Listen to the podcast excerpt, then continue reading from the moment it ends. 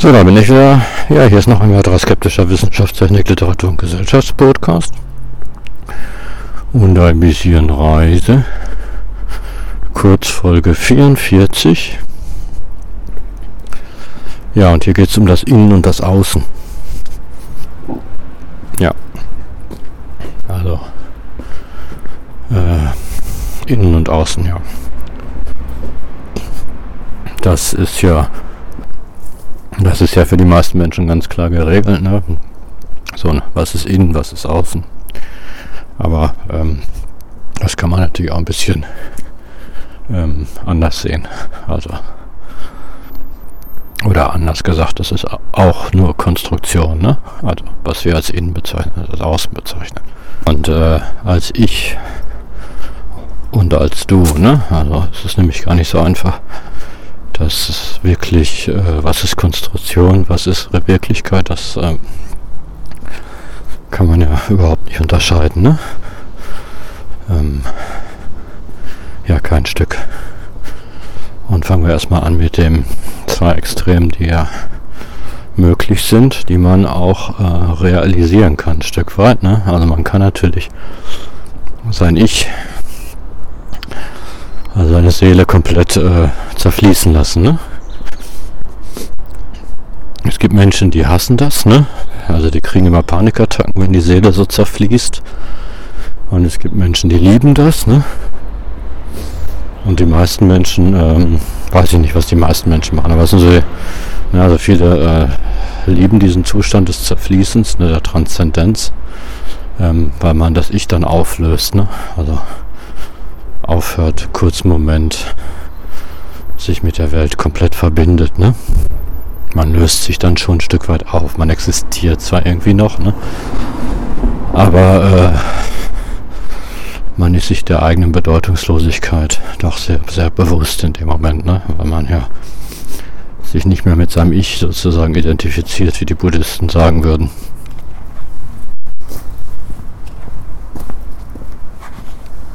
Also ich sehe das nicht so. Also ich würde schon so sagen, ich bin auch ich, ne? Aber ich bin halt auch mehr als ich, ne? Also es ist durchaus so, dass es, äh, was die Buddhisten, und da ist diese Aufteilung vielleicht sogar ganz gut. Und es gibt den Beobachter, das sagen ja die Buddhisten, das sagen auch einige Christen, am Sinn Grün, ne? Obwohl bei Amsel Grün bin ich mir jetzt gar nicht so sicher. Aber es gibt einige vor allem katholische Mystiker, die sehr, sehr weit in Richtung Buddhismus marschiert sind. Und die nennen das auch den Beobachter, das wahre Selbst. Ne?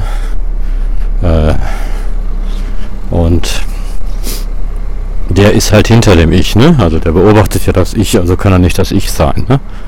Geht nicht. Also und dieser Beobachter ist ja mit allem verbunden, ne? Also und diese Verbindung ist natürlich das, was wir Menschen als Stabilität wahrnehmen. Ne? Also wenn man sich mit diesem Beobachter ganz und gar sich auf den Beobachter zurückzieht und man ist erst dann der Beobachter, wenn man nur noch beobachtet, also gar nicht mehr ist, ne?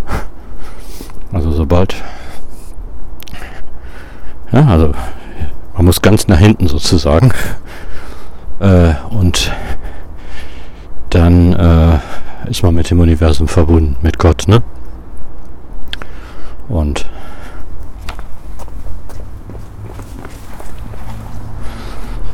hat so ein Bewusstsein für die Tatsache, dass man natürlich als Mensch total unwichtig ist, ne? Also dieses Ich bin total unwichtig. Da liegt ja auch ein gewisser Trost drin, ne? Man muss die Bürde des Menschseins nicht mehr tragen weil das gar keine Bürde mehr ist. Ne? Ja, wo natürlich die Buddhisten zu kritisieren sind, äh, ist natürlich, dass, ähm,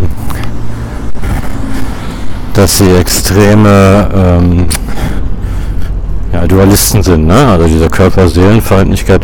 Oder sie sind totale Monisten, das könnte euch jetzt auch sagen, aber sind nicht streng genommen Dualisten, weil sie ja dieses Selbst, ne? das Selbst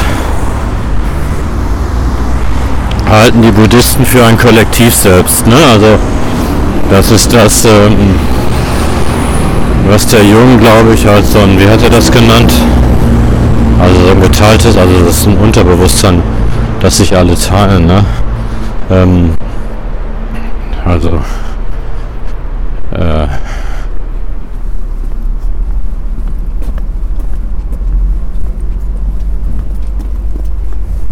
Buddhisten haben es ja nicht so mit der Individualität, ne? Und für die ist das kollektive Unterbewusstsein, hat Jung das genannt, ne? Also das Selbst ist, äh, und das haben nicht Amseln Grün, sondern so ein anderer. Es gibt so, eine, ähm, so einen katholischen äh, Mönch, der sehr stark in Richtung äh, Buddhismus wirklich abgedreht ist, ne? weil er die ganzen christliche, weil er das Christentum quasi komplett über Bord geworfen hat. Also ähm, die sehen keine Individualität im, im äh, Selbst, ne? Also der Beobachter ist nicht individuell. Ja, und das äh, halte ich für, äh, na, das glaube ich halt nicht, ne? Ich glaube, dass, äh, dass, dass mein Selbst, mein Beobachter individuell ich ist, ne? Also ein individuelles, äh, ein individueller Beobachter ist, ne? Also nicht äh, von allen Menschen geteilt wird. Ähm, ja. Das ist meiner Meinung nach auch dichter am, ähm, am christlichen Weltbild. Ne? Muss nicht stimmen, ne? aber meiner Meinung nach ist das so. Ähm, der Punkt ist natürlich, dass die Buddhisten dann auch noch den, das Ich, was wir so als Ich bezeichnen, ne? Verstand, das Ding, was immer denkt in unserer Birne, ne? das kennt ihr ja. Ähm, der oder die denkt ja ununterbrochen. Ne? Also das Ich ist ja ununterbrochen am Assoziieren. Das ist ja auch ganz nützlich. Und äh, die Buddhisten glauben ja, dass dieses Ich stirbt, ne? vergeht, ne? weil es Teil dieser sündhaften Welt ist. Ne? Ähm, und das ist natürlich, ähm, das glauben auch viele Christen klammheimlich oder auch offen, ne? auch Theologen. Aber das ist natürlich eine Art, dass Menschen Ne, es ist so menschenfeindlich. Ne? Warum ist es menschenfeindlich? Ja, weil es nur Teile des Menschen, also nur das Geistige und das Geistige wird dann auch noch auf so einer ähm, auf so einer transzendentalen Ebene gesehen. Das ist dieser gnostische göttliche Funken letztendlich. Ne? Selbst ist irgendwie der göttliche Funken und der Rest ist eBay und irgendwie dreckig und muss letztendlich überwunden werden, ne? auf verschiedenen Ebenen. Das hat der Osho auch noch gemacht. Der hat die Sexualität ja nur ausgelebt, um sie zu überwinden, weil er sie letztendlich als etwas Minderwertiges äh, definiert hat. Ne? Also auch der Osho ist ähm, leibfeindlich. Ne? Das ist sowieso eine asiatische ähm, Macke und ist über den Gnostizismus oder wie ich jetzt vor kurzem gelesen habe, über den Zoroast Zoroastraismus oder Zoroastrismus ne? Ähm, über die in das Christentum eingeflossen. Ne? Also dieser Teufelsglaube, der kommt aus dieser diesem Zoroastrismus, Zora, ich glaube Zoroastrismus oder Zoroastatrismus, keine Ahnung. Zo, also zo, ähm, da gibt es einen bösen Gott Ariman, der hat halt die Welt erschaffen, ne? Und dann gibt es einen guten Gott, der hat den göttlichen Funken erschaffen. Ne? Das sind also dualer geht's nimmer, ne? Das hat das Christentum mental übernommen, ne? Der Buddhismus hat da noch nicht mal einen guten Gott, ne? Der hat eigentlich nur diesen bösen Gott, der heißt Ariman. Und äh, ja, der hat letztendlich nur den bösen, also ja. Und ähm, nur in der Selbstauslöschung liegt Frieden, ne? Das ist natürlich äh, ein bisschen aggressiv. Aber ich schweife jetzt echt weit vom Thema ab. Also ich sehe Körper, Geist, ja, Körper und Seele, ne, diese Zweiheit, die sehe ich in dieser Welt als eine Einheit und ähm, ja, die sehe ich als eine Einheit und die sind äh, die Seele ist unsterblich und zu der Seele gehört halt auch das Ich, ne? Das ich als Beobachter beobachten kann. Also ich bin mehr als mein Ich, ne? Das ist allerdings wahr. Aber ich bin nicht, nicht mein Ich, ne? Also das ist nicht so schwer zu verstehen, klingt ein bisschen verworren, aber ihr wisst, wie es gemeint ist, dass ich gehört habe zu meinem, zu meiner, zu meinem Ganzen dazu, ne? Ja, okay. Ähm, ja, innen und außen, genau. Und da müssen wir innen und außen halt neu definieren. Ne? Woher weiß ich überhaupt, dass es ein Innen und ein Außen gibt? Ne? Ähm, ja, das konstruiere ich wahrscheinlich. Ne? Also es gibt natürlich mich und äh, ich habe natürlich auch eine Grenze. Ne? Also ich bin ja nicht mit der Welt eins. Ne? Also ich äh, konstruiere jedenfalls momentan keine, meine jetzige Wirklichkeitskonstruktion geht nicht davon aus, dass ich mit der Welt eins bin. Ne? Ich fühle mich also abgegrenzt von der Welt. Ne? Und äh, mein Bewusstsein, das ist auch ein ganz interessanter psychologischer Kniff, aber da könnt ihr mal drüber nachdenken, wenn ihr äh, überlegt, wie ihr euch fühlt. Ne? Habe ich mal gelesen. Das ist auch der Grund, warum wir transzendieren können äh, wir, wir fühlen ja nicht so, als wenn wir in unserem Kopf wären und aus den Augen rausgucken würden. Ne? So fühlen wir uns ja nicht, ne? wie so ein kleines Männchen, das hinter den Augen sitzt. Sondern wir haben unser Bewusstsein so ein bisschen vor dem Kopf geparkt. Ne? Also wenn wir mit anderen Menschen kommunizieren, dann sind wir immer leicht transzendent unterwegs, ne? weil wir unseren, unser Bewusstsein, wir gucken nie aus den Augen raus so, ne? sondern wir haben unser Bewusstsein so ein bisschen vor den Kopf gelegt, um eine Verbindung mit der Welt eingehen zu können. Wir fühlen uns also so ein bisschen außerhalb unseres Körpers, natürlich nicht meilenweit entfernt. Aber wir sind, wenn wir mit Menschen oder mit der Welt zu tun haben, ein bisschen transzendent. Ne? Das ist ganz interessant. Ähm, und haben also ein Bewusstsein dafür, dass wir natürlich von der Welt nicht so klar abgegrenzt sind äh, wie, ähm, wie man sich das oft vorstellt. Ne? Also wir sind mit der Welt ja verbunden. Und äh, wir sind natürlich auch nicht in unserem Körper. Also wir sind natürlich unser Körper, aber unser Körper ist jetzt nicht nur über die Sinne mit der Welt verbunden. Ne? Das ist er natürlich. Ne? Also ich kriege ja mit jetzt gerade, dass ich hier durch den Park gehe. Und ich kriege auch mit, dass der Wind kalt auf meiner Haut sich anfühlt. Ne? Ich kann meine Fußsohlen spüren, wie ich gehe, ne? den Druck wahrnehmen, ich kann die Schwerkraft wahrnehmen. Ne? Ähm, das nehme ich ja alles jetzt gerade in diesem Moment wahr und das Augen signalisiert mir ein visueller Eindruck von diesem Park und dann konstruiere ich mir ja den Raum. Ne? Also ich konstruiere diesen Park. Das ist ja ein Bild, das ich male.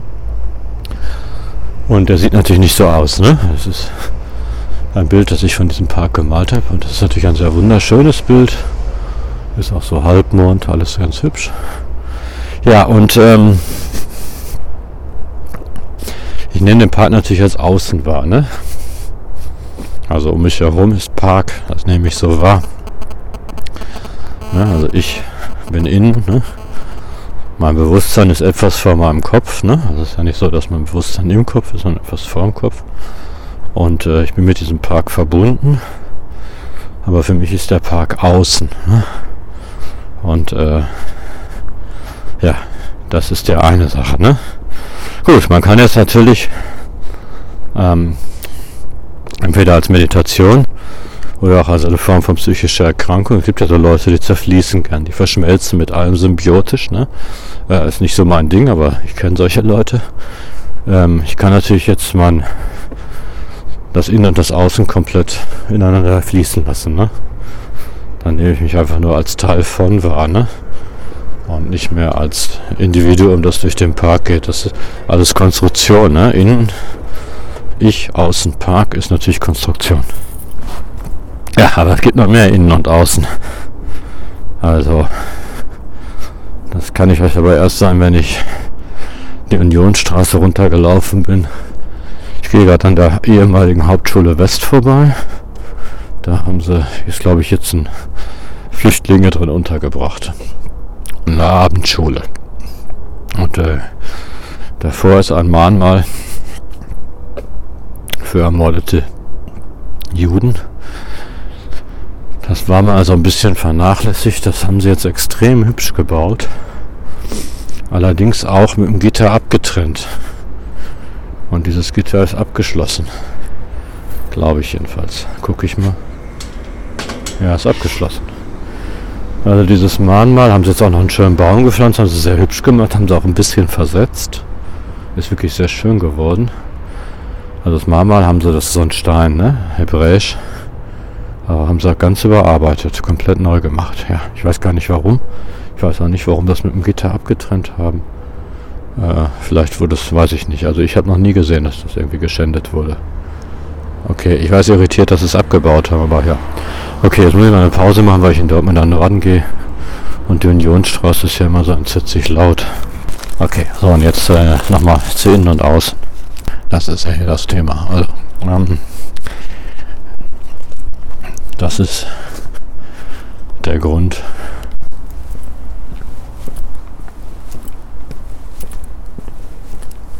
warum man mit Gott kommunizieren kann. Ne? Die einen sagen ja, um Gott zu sehen, muss man nach innen gehen. Ne?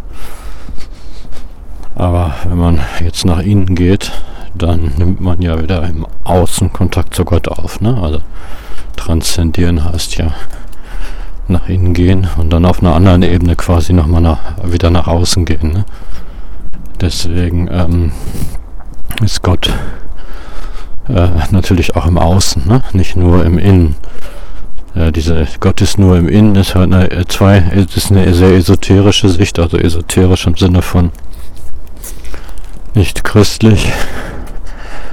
Ähm, es gibt ja zwei zwei Innenansichten sozusagen. Der eine ist die Eugen manche Innenansicht. Ne? Gott ist eine Konstruktion im Inneren. Ne? Das ist auch so ein bisschen von ähm, Jung. Ne? Also Gott ist eine na, wie hat er das genannt? Also ein Bild, ne? Ähm, ach, da gab es einen Fachbegriff für, den jetzt entfallen ist. Ein Jungschen. Aber, ähm, ja, also Gott ist äh, nur im Inneren, ne? Gar nicht im Äußeren, sondern nur im Inneren, ne? Das ist der Punkt. Ja, das ist also der reine, Gott ist eine reine Konstruktion, ne? Also nur im Inneren. Der zweite Ansatz ist, äh, man kann aus dem Inneren heraus sozusagen Kontakt zu einem anderen Äußeren, also nicht das Äußere, das mich hier umgibt, sondern zu einer anderen Welt aufnehmen. Ne? Ähm, das ist so die christliche Idee. Ne? Ich begegne Gott im Inneren, also ich begegne dann aber Gott. Das ist quasi ein anderes Außen. Ne? Also es ist ja, Gott ist ja nicht ich. Ne? Also das ist die christliche Idee, ne? Das ist dieses Jesusgebet, ne? Ich in mir, du in mir. Und dann gibt's noch Gott in der Welt. Das gibt also natürlich auch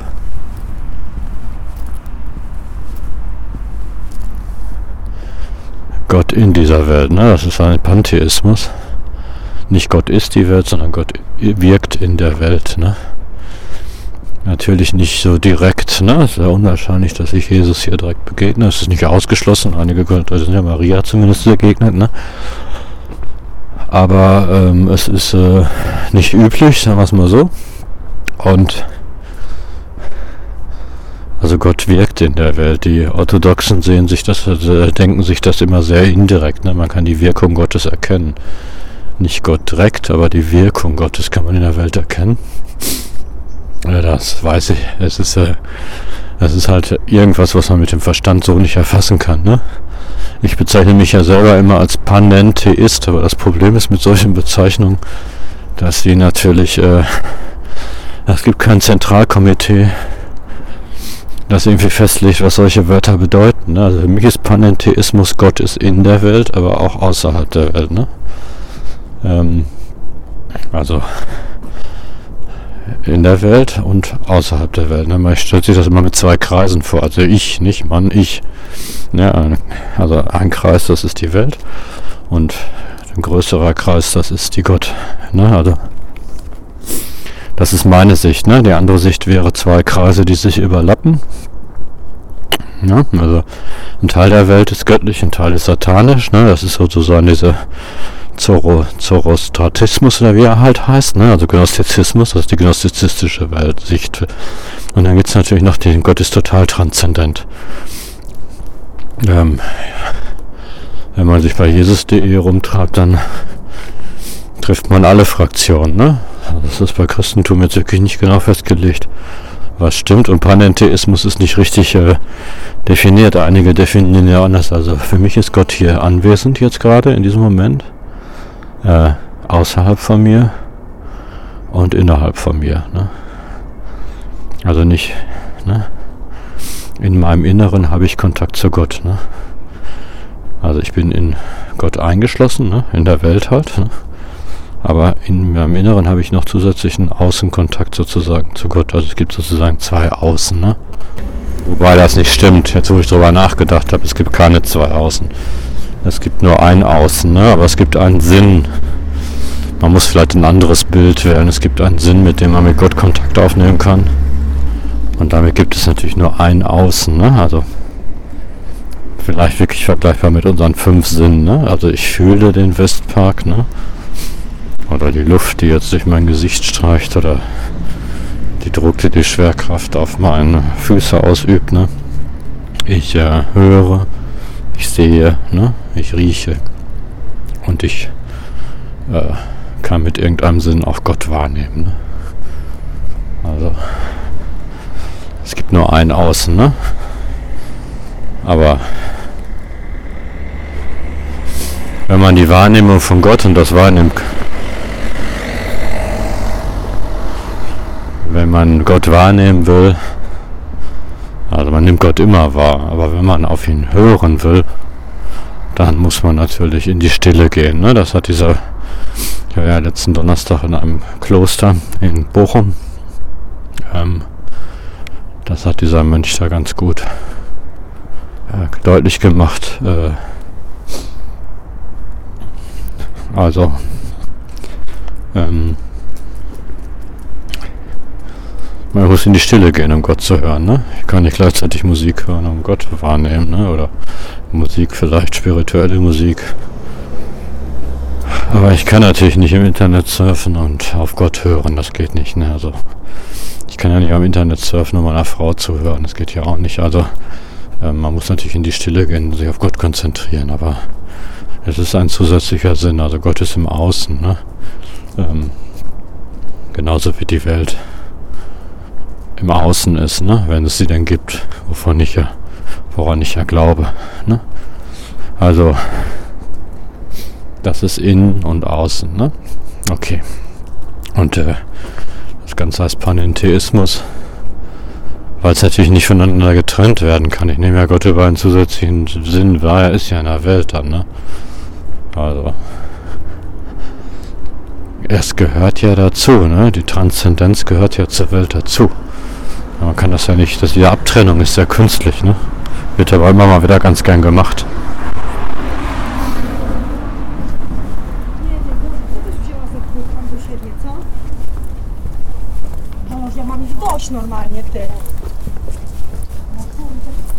Also man kann das Geistige nicht so künstlich vom Materiellen abtrennen. Das ist äh, Konstruktion. Ne? Also muss man sich klar machen. Natürlich gibt es die Schubladen geistig und materiell, aber das ist reine Konstruktion. Das fließt ineinander über. Das kann man nicht trennen. Ne? Das kann man natürlich trennen, aber die Trennung gibt es im Realen halt nicht. Okay, ich denke mal, das war's. Ja, das war noch ein weiterer skeptischer Wissenschaftstechnik, Literatur und Gesellschaftspodcast und ein bisschen Reise, eine Kurzfolge. Ja, wenn es euch gefallen hat oder nicht gefallen hat, Anregung oder Kritik habt, dann schreibt mir einfach eine E-Mail an eilig-podcast.yahoo.de eilig-podcast.yahoo.de eilig-podcast.yahoo.de Ja, bis zum nächsten Podcast. Tschüssikowski.